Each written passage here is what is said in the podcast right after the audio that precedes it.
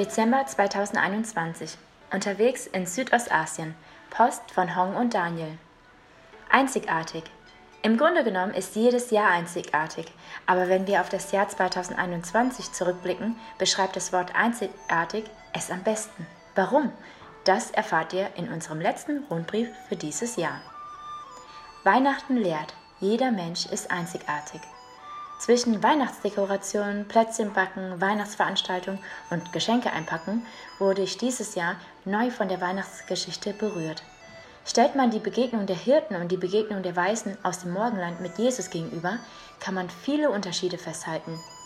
Eine unterschiedliche Herkunft, unterschiedliche Berufe sowie Stellungen in der Gesellschaft, aber auch die Art und Weise, wie Gott sich ihnen offenbart, ist unterschiedlich.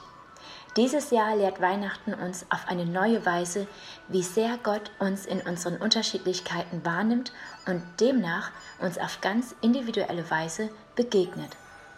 Was für ein Gott! Doch lass uns nicht hier stehen bleiben, sondern uns fragen, wie wir unserem Gegenüber begegnen. Akzeptieren, respektieren sowie wertschätzen wir unsere Mitmenschen in ihrer Individualität Lasst uns von Gott lernen, Menschen nicht miteinander zu vergleichen und zu fragen, warum ist er nicht so wie sie oder so wie ich?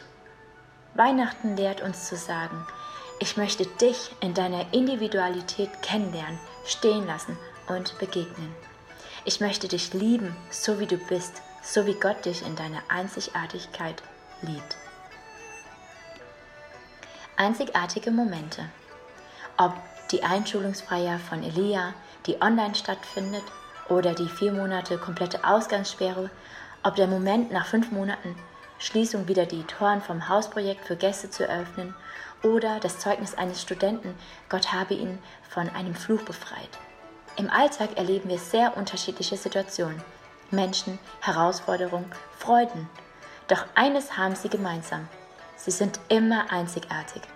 In dieser Einzigartigkeit verbirgt sich sehr viel Potenzial. Man kann immer was Neues hinzulernen. Wir blicken auf ein Jahr zurück, das uns alle weltweit herausgefordert hat und immer noch herausfordert. Nicht nur einmal habe ich mir gewünscht, einfach alles stehen und liegen zu lassen und nach Deutschland zu fliehen, in die Arme von Familie und Freunden. Doch noch einmal eröffnet Gott uns die Perspektive, die Situation als einzigartige Lernchancen anzusehen und tatsächlich sich selbst und vor allem Gott neu kennenzulernen. Neues Jahr, neues Projekt.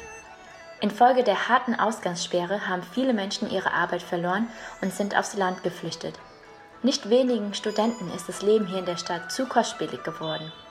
Wie können wir in dieser Krise nicht nur Nothilfe, sondern auch Langzeithilfe leisten? Als Team vom Hausprojekt haben wir uns dazu entschlossen, ein Haus anzumieten, wo zwölf Studenten, die von dieser Krise betroffen sind, für zwölf Monate kostenlos wohnen können. Damit ermöglichen wir das Weiterstudieren dieser Studenten und tragen mit dazu bei, dass sie langfristig in eine positive Zukunft blicken können. Diese Wohngemeinschaft ist auch für uns eine weitere Möglichkeit, um intensiv in zwölf junge Menschen zu investieren sie zu fördern, sie zur Mitarbeit im Hausprojekt zu ermutigen, sowie im Miteinander von Gottes Liebe zu zeugen. Alltag, Eindrücke, Menschen. Auch in diesem Jahr haben wir als Eltern einen Adventskalender für Elia und Talita vorbereitet. Da Weihnachten hierzulande kaum gefeiert wird, dient er tatsächlich zur täglichen Erinnerung und Vorbereitung auf das Weihnachtsfest. Da wir jedoch die Regel haben, dass das Türchen erst geöffnet werden darf, wenn alle am Frühstückstisch sitzen, werde ich, die Langschläferin der Familie, gut und gerne früher geweckt als gewöhnlich. Ob der Adventskalender nächstes Jahr ausbleiben sollte? In diesem Sinne wünschen wir euch gesegnete Weihnachten und ein gesegnetes neues Jahr. Ich will den Vater bitten, für Elia, der sich so sehr an die Ausgangssperre gewöhnt hat, dass es ihm mittlerweile schwerfällt, die Wohnung zu verlassen. Ich will den Vater bitten, dass bei den sechs Weihnachtsfeiern, die wir in diesen Tagen organisieren, sowohl wir als auch die Teilnehmer tief von Gott berührt werden. Ich will den Vater bitten, dass in dieser Weihnachtszeit Menschen sich bewusst für Jesus entscheiden. Und ich will dem Vater danken, dass der Großteil der Bevölkerung geimpft ist und somit viele bei Covid-19-Erkrankungen einen glimpflichen Krankheitsverlauf erleben.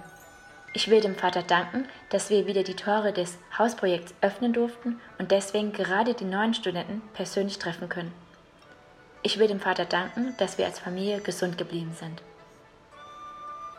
Eure Hongo Daniel mit Elia und Talita.